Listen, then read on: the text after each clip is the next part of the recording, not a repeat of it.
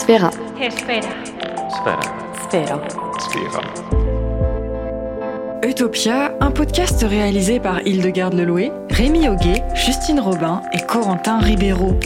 Un projet Sphera disponible sur Europod et toutes les plateformes d'écoute.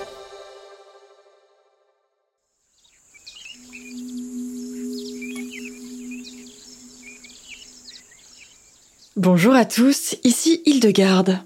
Dans l'épisode précédent, nous vous avons fait découvrir les multiples facettes de la sobriété énergétique dans l'écrin montagneux d'Almeria, en plein désert espagnol. Intéressons-nous maintenant à un autre type de ressources, le nerf de la guerre, j'ai nommé l'économie. Alors aujourd'hui, 10% de la population s'accapare 52% des richesses mondiales, tandis que la moitié la plus pauvre, elle, ne dispose que de 8,5% d'entre elles des chiffres tirés du World Inequality Report de janvier 2022. Face à ces inégalités économiques, nombreuses sont les personnes à opter pour des modes de vie alternatifs au sein de communautés pour penser le logement, la production, le travail et la consommation en dehors du système capitaliste. Mais rejeter le principe d'accumulation des richesses, de propriété et d'individualisme, ça ne signifie pas pour autant mettre les questions financières de côté, bien au contraire. Alors, comment partager équitablement les biens, les ressources et les services au sein d'une communauté? Le travail doit-il être rémunéré ou fonctionner sur la base du volontariat? Vaut-il mieux recourir au troc, se baser sur le don? Et si une monnaie circule, quelle devise choisir? Vous l'aurez compris, faire société s'annonce compliqué en dehors du modèle économique classique. Car oui, derrière l'utopie d'autonomie financière se cache surtout pas mal de comptabilité.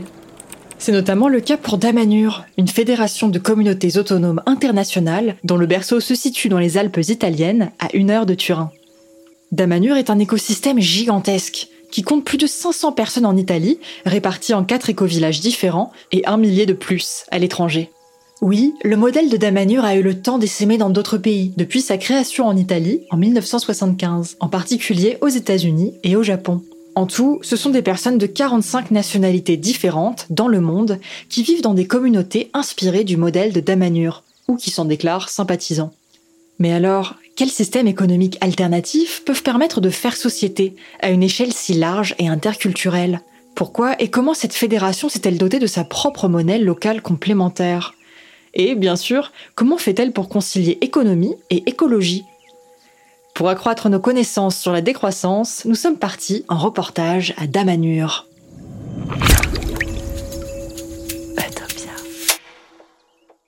Notre immersion débute à Damgil, la capitale de Damanur. Un endroit atypique où se dresse, à l'orée d'une forêt secrète, un impressionnant temple à ciel ouvert, au fond duquel s'élève un hôtel dédié à l'élément du feu. Un nouvel univers s'offre à nous. Des statues colossales, tout droit tirées des mythologies grecques et égyptiennes, jalonnent le sentier que nous empruntons. Des œuvres d'art insolites, façonnées par les membres de la communauté. Mais Damanur et ses curiosités chamarrées ne se sont pas construites en un jour. Alors, comment? Régulièrement, ses fondateurs se réunissent dans un endroit appelé le Centre d'Orus à Turin pour discuter nouveaux modèles de société, ésotérisme et développement durable. Et c'est le terrain de l'actuel Dame Gilles qu'ils ont choisi, il y a 47 ans, pour passer de la théorie à la pratique et édifier leur nouveau monde. Car oui, comme nous l'explique Barry Céléboro, damanurien responsable de la communication, en parallèle de son master de sciences politiques, c'est un système complet, holistique, que cherche à créer la fédération.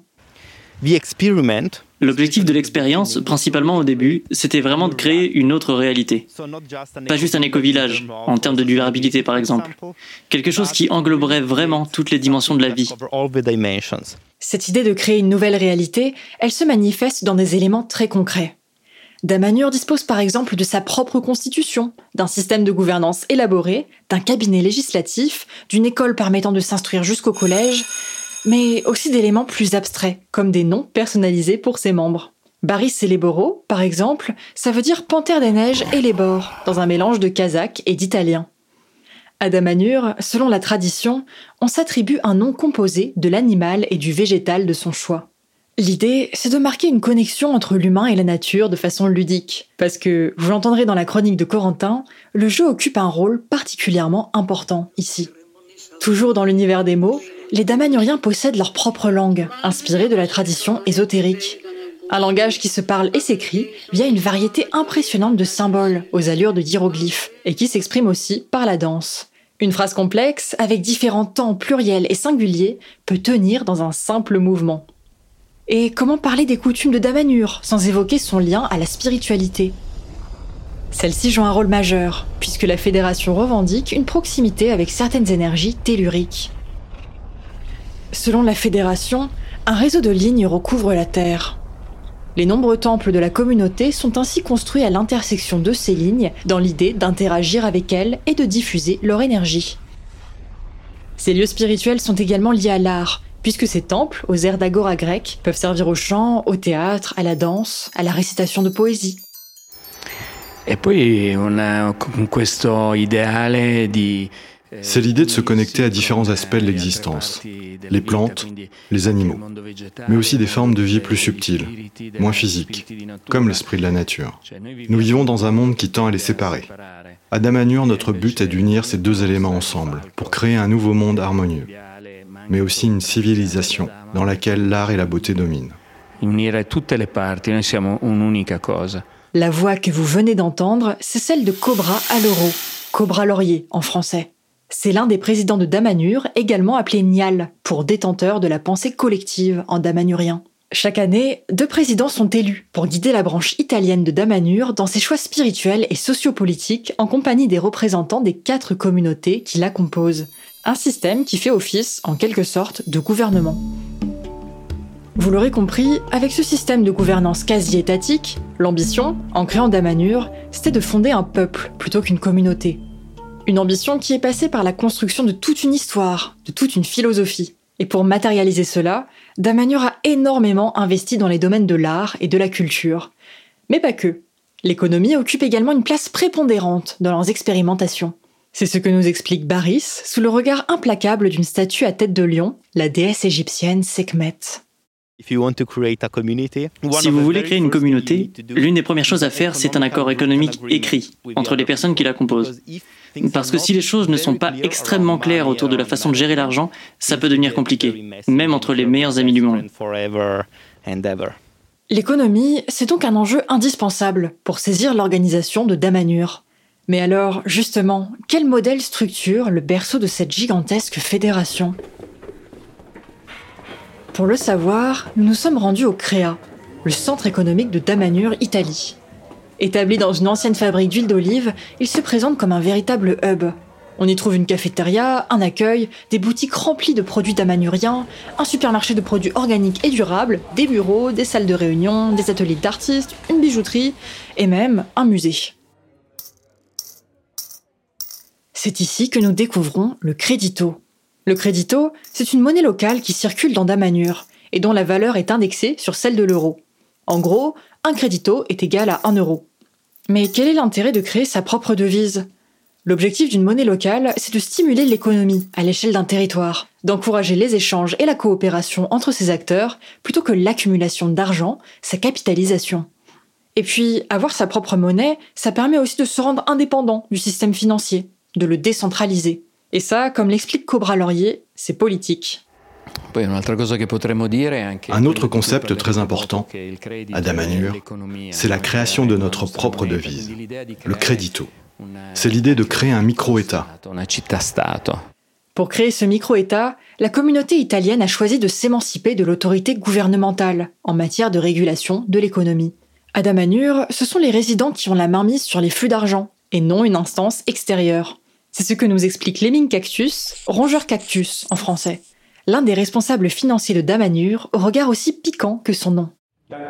De temps à autre, on fait une comptabilité générale, en demandant à tout le monde combien de créditos il possède, pour vérifier la quantité qui circule. Baris nous en présente plusieurs exemplaires issus du musée de Damanur. Des pièces de collection, sans mauvais jeu de mots. Papier, céramique, métaux diverses et variés. Les expériences, plus ou moins concluantes, se sont multipliées. Damanur a longtemps frappé sa monnaie, avant de déléguer la tâche à une plus grande fabrique.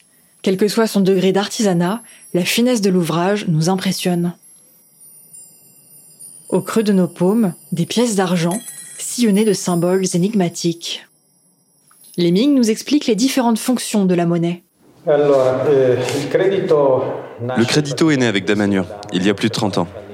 Il y a plusieurs raisons à son existence, et la première relève pour sûr d'une signification magique. Un autre enjeu, c'est l'idée d'utiliser une monnaie pure. Avec le crédito, on est sûr d'utiliser une devise qui n'a jamais financé de guerre ou la destruction de la planète. C'est une valeur éthique. Et outre cet aspect éthique, c'est compliqué de mettre en place sa propre devise? Pour les Ming, il s'agit d'un équilibre délicat.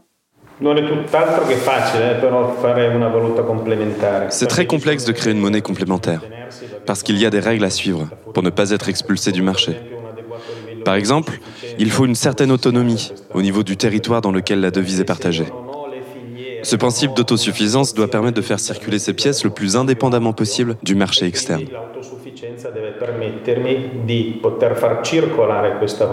Concrètement, plus une communauté est autonome en ressources, plus une monnaie locale pourra favoriser son développement. En fait, la communauté doit assurer la vente ou la mise à disposition d'un maximum des biens et des services nécessaires à la vie des habitants. Ceci pour leur éviter d'avoir à utiliser des euros plutôt que des créditos. Le but, c'est d'éviter que trop de créditos ne soient convertis en euros, au risque d'affaiblir la monnaie locale. Sur ce plan-là, la communauté italienne de la fédération s'estimait autosuffisante à 50%, au niveau de son alimentation et de son énergie, avant que la crise du Covid n'abaisse ce chiffre à 30% environ. Et justement, à propos de la crise que nous connaissons tous, la pandémie est en partie responsable du gel du crédito. Depuis 2019, l'euro a été réintroduit à la place de la monnaie locale pour lui permettre de faire peau neuve. C'est ce que nous explique Tasso Peperone, blaireau poivron en français.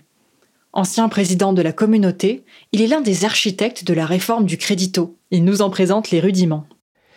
Ehm, che il nuovo progetto sia basato sulla fiducia. Cette réforme est basée sur la notion de confiance, qui est la base de chaque monnaie complémentaire. En principe, les gens utilisent une monnaie en laquelle ils se fient. En ce moment, la confiance est primordiale pour contrebalancer les prises de distance imposées par le Covid. Ce n'est pas tant un besoin de Damanur que des habitants de la vallée entière. L'enjeu, c'est donc de restaurer la confiance des personnes en la monnaie locale, une ambition d'autant plus importante dans une période où les crises sanitaires et économiques s'entrecroisent.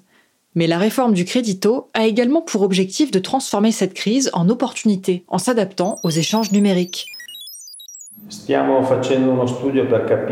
Eh, dans le nouveau crédito, on réfléchit à la façon de combiner les différentes symboliques, la magie et l'éthique. Mais on cherche également comment adapter notre monnaie aux nouvelles technologies. On souhaite conserver un système de pièces physiques, mais également être capable de l'échanger virtuellement. Alors, pourquoi ce besoin de développer une monnaie virtuelle en parallèle de l'économie physique? Avec le Covid, on a vu comme les échanges sont devenus compliqués. Alors on a fait des recherches pour trouver les plateformes de paiement qui accepteraient le crédito en tant que devise. Cela nous permettra d'échanger avec des personnes qui ne sont pas physiquement sur place. Ce serait plus simple avec les damanuriens du Japon, des États-Unis.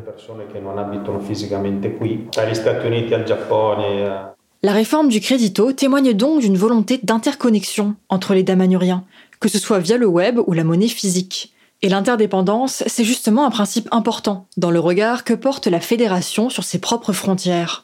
Comme nous l'explique Baris, Damanur ne souhaite pas l'autarcie totale, mais cherche, au contraire, à tisser des liens économiques étroits avec les communes alentours. Le concept, c'est d'être interconnecté avec le territoire qui nous entoure, d'avoir à disposition tous les éléments de base, d'être le plus capable possible de faire pousser sa propre nourriture tout en recourant à des services de proximité.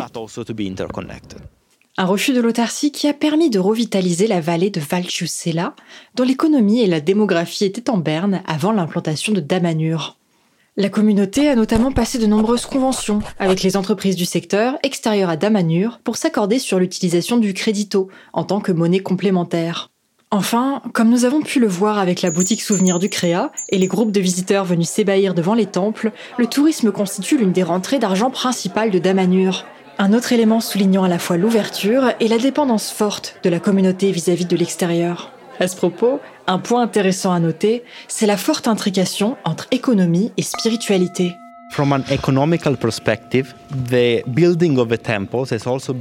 D'un point de vue économique, la construction des temples a stimulé la croissance de Damanhur. Pour ériger les temples, on a dû créer des laboratoires artistiques, faire appel à des professionnels, des bâtisseurs, des électriciens et des artistes. Nous avons vraiment utilisé les temples comme des laboratoires, à partir desquels on a pu développer d'autres services et d'autres biens qui allaient en retour renforcer l'économie de Damanhur.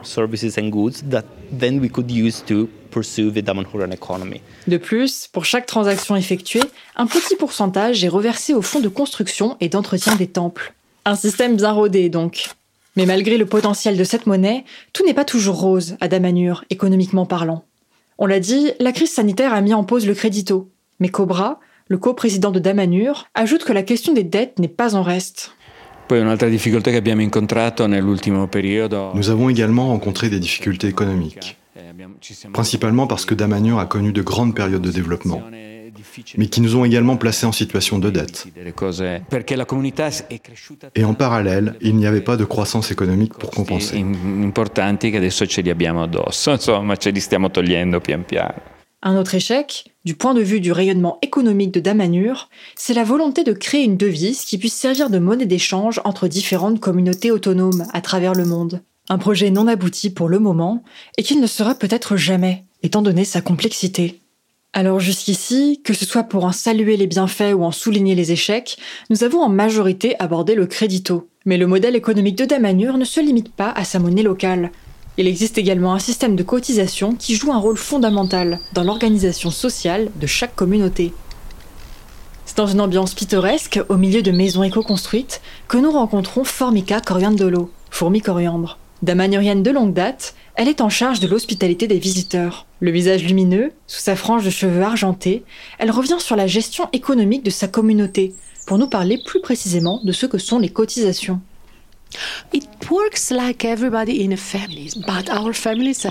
Ça marche comme dans une vraie famille, à la différence que la mienne, elle contient 21 personnes. Et dans cette famille, on partage tout, comme par exemple le remboursement des prêts bancaires, comme celui qu'on a contracté pour financer nos panneaux photovoltaïques. On investit aussi dans des serres pour avoir des aliments organiques toute l'année. Tout cela est partagé et on se met d'accord sur le montant que chacun peut cotiser.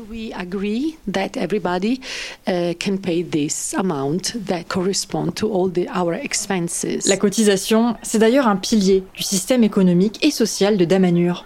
C'est grâce à elle que l'école fonctionne.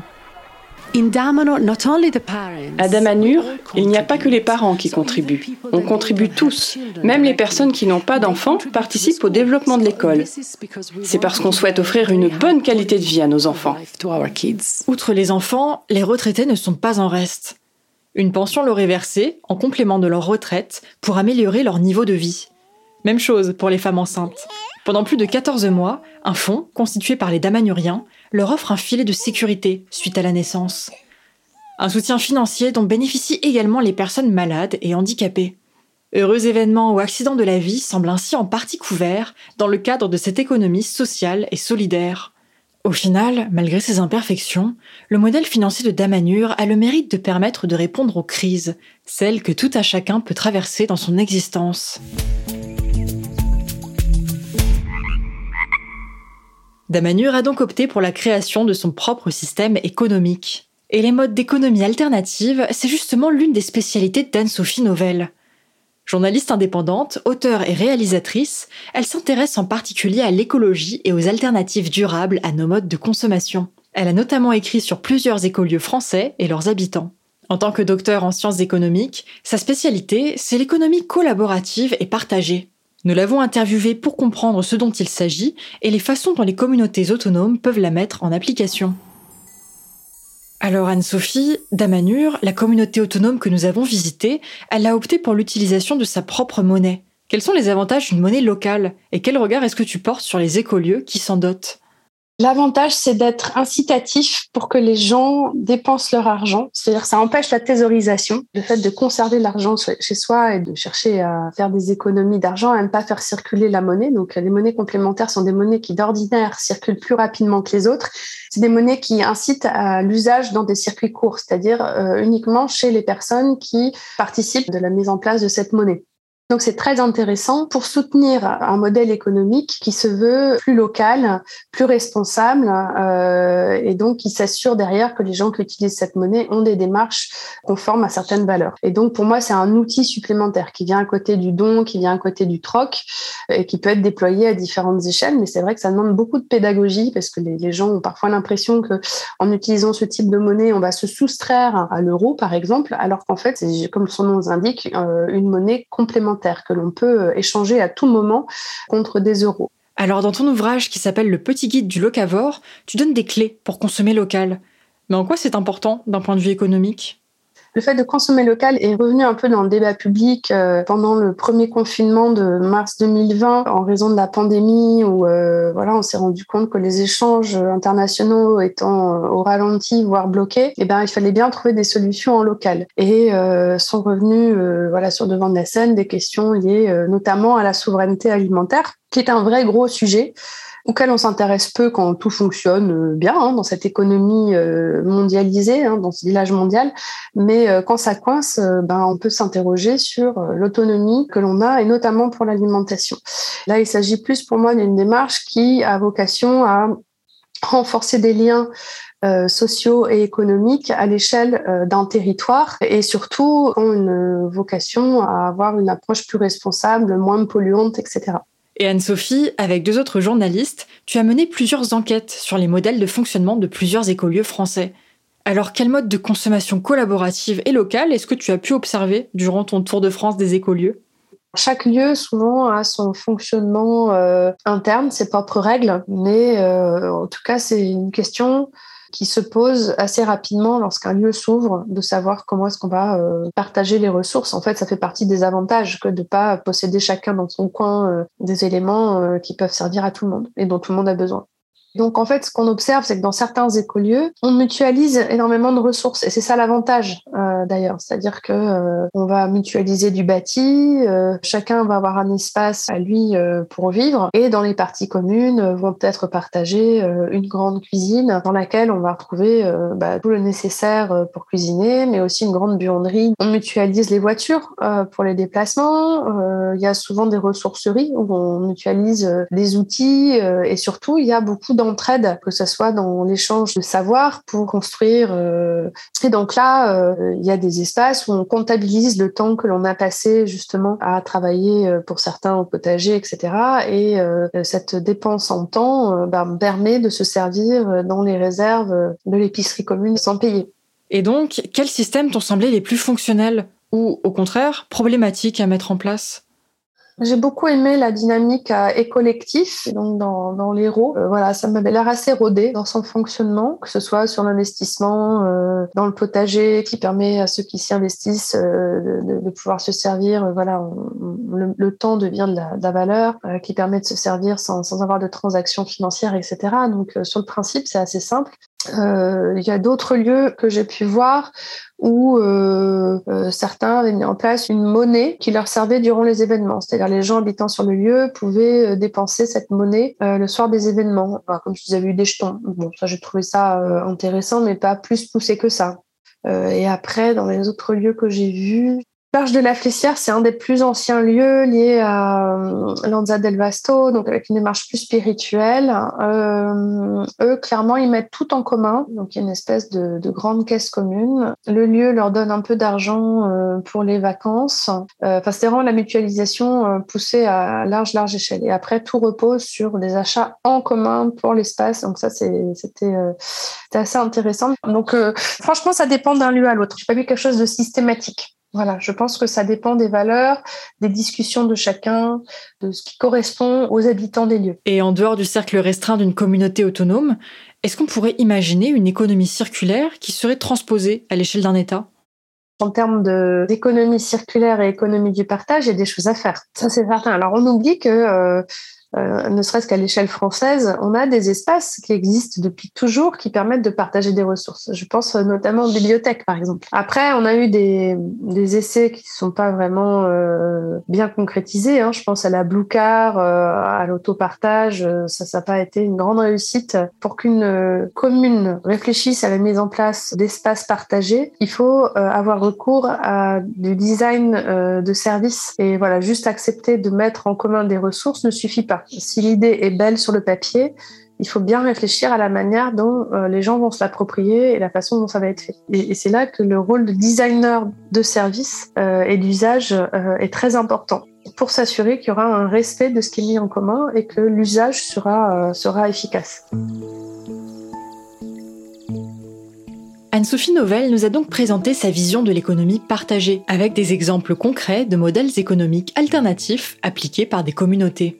On l'a entendu, il est difficile de penser la relation à l'argent sans réfléchir à celle du travail. Ce sont deux notions quasiment indissociables. Et justement, l'organisation de Damanur repose en partie sur ce que la communauté nomme le jeu de la vie. Une dynamique de développement personnel et collectif très particulière, et qui n'est pas sans lien avec la productivité. Corentin, en tant qu'ergonome et psychologue du travail, tu nous parles de la façon dont jeu et travail sont fréquemment associés et des conséquences que cela a. Pour ça, tu vas t'appuyer sur l'exemple de Damanur et son fameux jeu de la vie. Tout à fait, Hildegarde. Mais d'abord, attardons-nous un peu sur ce qu'est exactement le jeu de la vie. Pour ça, je te propose de commencer par écouter la définition qu'en fait Baris. Game and playing is one of the fundamental aspects in From an organizational perspective, le jeu est l'un des aspects fondamentaux de Damanur. On a littéralement une des organisations qui s'appelle le jeu de la vie. Née en 1983, elle vise à maintenir la société dans une forme de jeu. Parce que pour nous, jouer, bouger et voyager, c'est une manière essentielle de faire travailler l'esprit, de quitter sa zone de confort, d'être capable de créer de nouvelles choses ou de ne pas se contenter de ce qu'on l'on connaît. to go out of the ordinary and to be able to create new things not to just, you know, lay in what you know. Ces jeux que décrit Baris ont lieu assez rarement, une à deux fois par an, mais sur des périodes plutôt longues, d'une, deux semaines, voire même plus. Durant ces périodes, les Damanuriens voient leur quotidien plus ou moins bouleversé en fonction du type de jeu engagé. Mais Corentin, il consiste en quoi concrètement, ce fameux jeu de la vie? Alors, c'est très varié. Parfois, il implique de partir en voyage sans connaître ni la destination ni la durée. Des voyages d'ordre spirituel ou dédiés à des recherches, par exemple pour découvrir de nouvelles techniques de fabrication, d'alchimie, réfléchir à de nouveaux modèles sociopolitiques. C'est d'ailleurs une session de jeu de la vie qui a permis à la communauté de repenser son système d'acquisition de citoyenneté. Mais le jeu de la vie, ça peut aussi être moins sérieux. Une fois, la communauté italienne entière s'est farouchement affrontée au pistolet à eau pendant deux semaines après avoir monté un campement dans la forêt secrète. Mais outre ces affrontements bon enfant, il y a surtout beaucoup de créations artistiques en jeu. C'est le cas de le dire. Pendant notre visite de Dame Gilles, Baris nous a par exemple montré une fontaine multicolore, l'hôtel dédié à l'élément de l'eau, en nous indiquant qu'il s'agissait de la gagnante de la Bataille des Arts, un grand concours de création artistique organisé dans le contexte du jeu de la vie. La communauté était alors divisée en maisons nobles, toutes missionnées de créer les plus belles œuvres. La maison gagnante était sacrée impératrice de Damanur jusqu'à ce qu'une autre maison la supplante. Le jeu de la vie permet donc de concilier amusement, exploration et création, mais aussi parfois de produire quelque chose de concret, à même d'enrichir la communauté, le tout de façon bénévole. Les concours artistiques par équipe, par exemple, ressemblent alors à une forme de management par la compétition, dont l'objectif peut être d'augmenter la productivité ou de favoriser la cohésion. Cela me fait penser à un courant de management assez connu, incarné par le poste de Happiness Manager ou encore de Chief Happiness Officer, que je vais nommer CHO par la suite, pour faire plus simple. Et ça consiste en quoi, ce métier de responsable du bonheur en chef? Eh bien, celui-ci a pour mission d'améliorer la communication et la cohésion des salariés d'une entreprise au travers d'animations et d'événements. Par exemple, aménager des locaux dans un esprit fun et convivial, organiser des sorties culturelles, des événements sportifs, booster la communication. Globalement, il est chargé d'améliorer le cadre de travail et le bien-être des employés. Rien que ça. Oui, je sens ton ironie, Hildegarde. Et tu as raison, parce que si ces missions semblent assez positives, Un baby-foot flambant neuf après tout, ça n'a jamais fait de mal à personne. On peut parfois douter de la capacité du CHO à rendre heureux le travailleur. Pourquoi? Parce que parfois en entreprise, faire appel à un manager du bonheur, ça permet surtout d'éviter de se concentrer sur d'éventuels problèmes de fond. Car oui, vous vous en doutez, le fait de ne pas être heureux au travail, ça découle parfois de problèmes structurels, organisationnels, liés au salaire, à la charge de travail. Bref, ajouter quelques plantes et une Xbox au bureau, ce n'est pas la solution à tous les problèmes. Oui, améliorer les conditions de travail au travers d'événements qui se situent hors du travail, en allant au travail ou à la salle de sport, ça peut avoir l'effet inverse de celui escompté. Imagine un salarié dont l'activité est dense, qui doit respecter des deadlines très courtes. On peut supposer qu'il sera soumis à un certain niveau de stress. Et s'il se sent obligé de participer aux événements organisés par le CHO, cela peut devenir néfaste puisqu'il aura encore moins de temps pour réaliser ses tâches. Attention, je ne suis pas en train de dire que ce métier ne sert à rien, sa logique n'est pas mauvaise, mais ne peut simplement pas répondre à des difficultés plus profondes rencontrées au travail. D'accord, mais c'est quoi le rapport entre ce management du bonheur et Damanur eh bien, le concept de CHO est révélateur d'une lacune dans nos sociétés occidentales. Le fait que l'on ne discute pas suffisamment de la réalité du travail et de ce qui constitue le cœur des problèmes que l'on peut y rencontrer. À Damanur, la logique est différente. Si nous retrouvons une partie de cette idéologie, de favoriser la cohésion par l'organisation d'événements, la fréquence est bien moins importante. Dans le cas de Damanur, la cohésion, la communication et la stimulation intellectuelle offerte par le jeu de la vie semblent bien favoriser le bien-être des résidents. En somme, parfois, le travail, ça peut vraiment être un jeu d'enfant. Le jeu est donc une notion fondamentale à Damanur. Et ces jeux, justement, ne réunissent pas que les habitants. Il est également possible de s'amuser avec la nature. Alors, vous a-t-on déjà planté? Si l'expérience s'avère plutôt désagréable, en général, rassurez-vous. Dans la chronique de Rémi, notre créateur sensoriel, il ne s'agira pas de vous poser un lapin, mais plutôt de vous proposer une expérience musicale insolite liée à la vie végétale. Une expérience singulière qui, vous allez l'entendre, entre en lien direct avec la philosophie de Damanur. Imaginez-vous planté à un endroit, buvant de l'eau. Qu'est-ce qu'une plante peut ressentir? Pas de panique, je ne veux pas vous culpabiliser pour le fait de manger des légumes.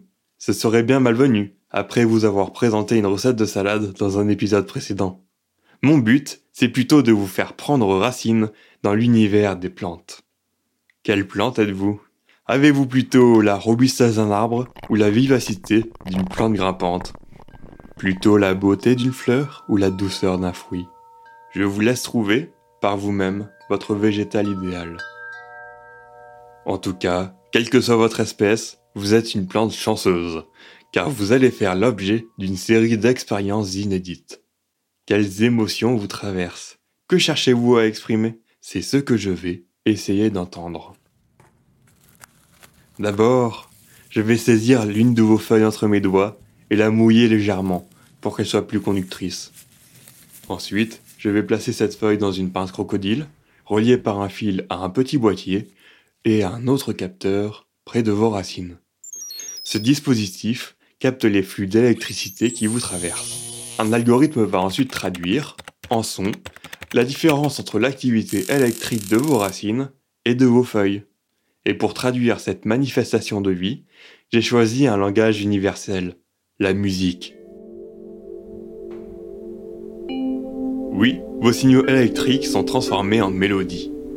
Une mélodie unique vous permettant d'exprimer vos émotions. Un humain entre dans la pièce d'une façon brusque, votre tempo ralentit, voire s'éteint complètement. Le chien paisible et affectueux de la famille se couche à vos pieds. Votre rythme se fait chantant et clair. Vous l'aurez compris, votre mélodie varie en fonction de votre environnement et de ce qui vous inspire. Je vais maintenant vous connecter à un nouveau mécanisme, je place votre peau sur un plateau à roulettes et, cette fois, c'est votre activité électrique qui dirige cette plateforme. Si vous arrivez à contrôler vos signaux, vous contrôlez la direction dans laquelle vous allez. Et devenez donc une plante libre de se déplacer dans l'espace. Ce que je viens de vous raconter pourra vous paraître complètement absurde. Pourtant, ce sont les résultats d'études réalisées par Damanure sur des plantes depuis 1976. Le but leur permettre de contrôler leurs mouvements leur alimentation en eau, mais également de s'exprimer au travers de la musique. Une musique que l'on entend fréquemment dans la communauté, souvent accompagnée de chants et de danses traditionnelles. À ce propos, il arrive que les plantes interagissent avec les musiciens, en répétant certaines notes, certaines gammes ou certains airs. Pour les damaniuriens, une vraie forme de communication peut s'établir entre les humains et les végétaux. Mais pas que.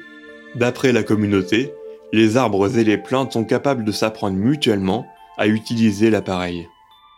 Les végétaux devenus experts dans son contrôle permettraient d'apprendre plus rapidement aux autres à les imiter. Alors, ces expériences ne sont pas fiables à 100%. Barris lui-même le reconnaît. Mais malgré le manque de validité scientifique de ces études, leur principe demeure intéressant.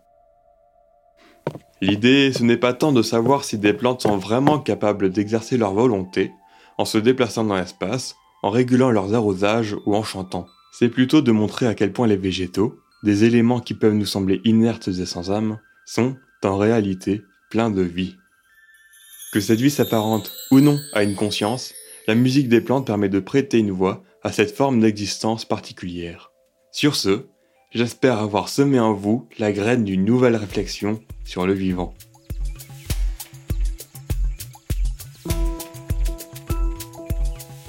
C'est l'esprit encore charmé par la musique des plantes que je vous donne rendez-vous dans le prochain épisode consacré à la question de la culture. On y parlera du lien entre écologie et culture, spectacle vivant et musique contestataire. Pour cela, on vous emmènera en voyage avec nous à Berlin pour découvrir l'UFA Fabrique, une communauté portant la double casquette de centre artistique international.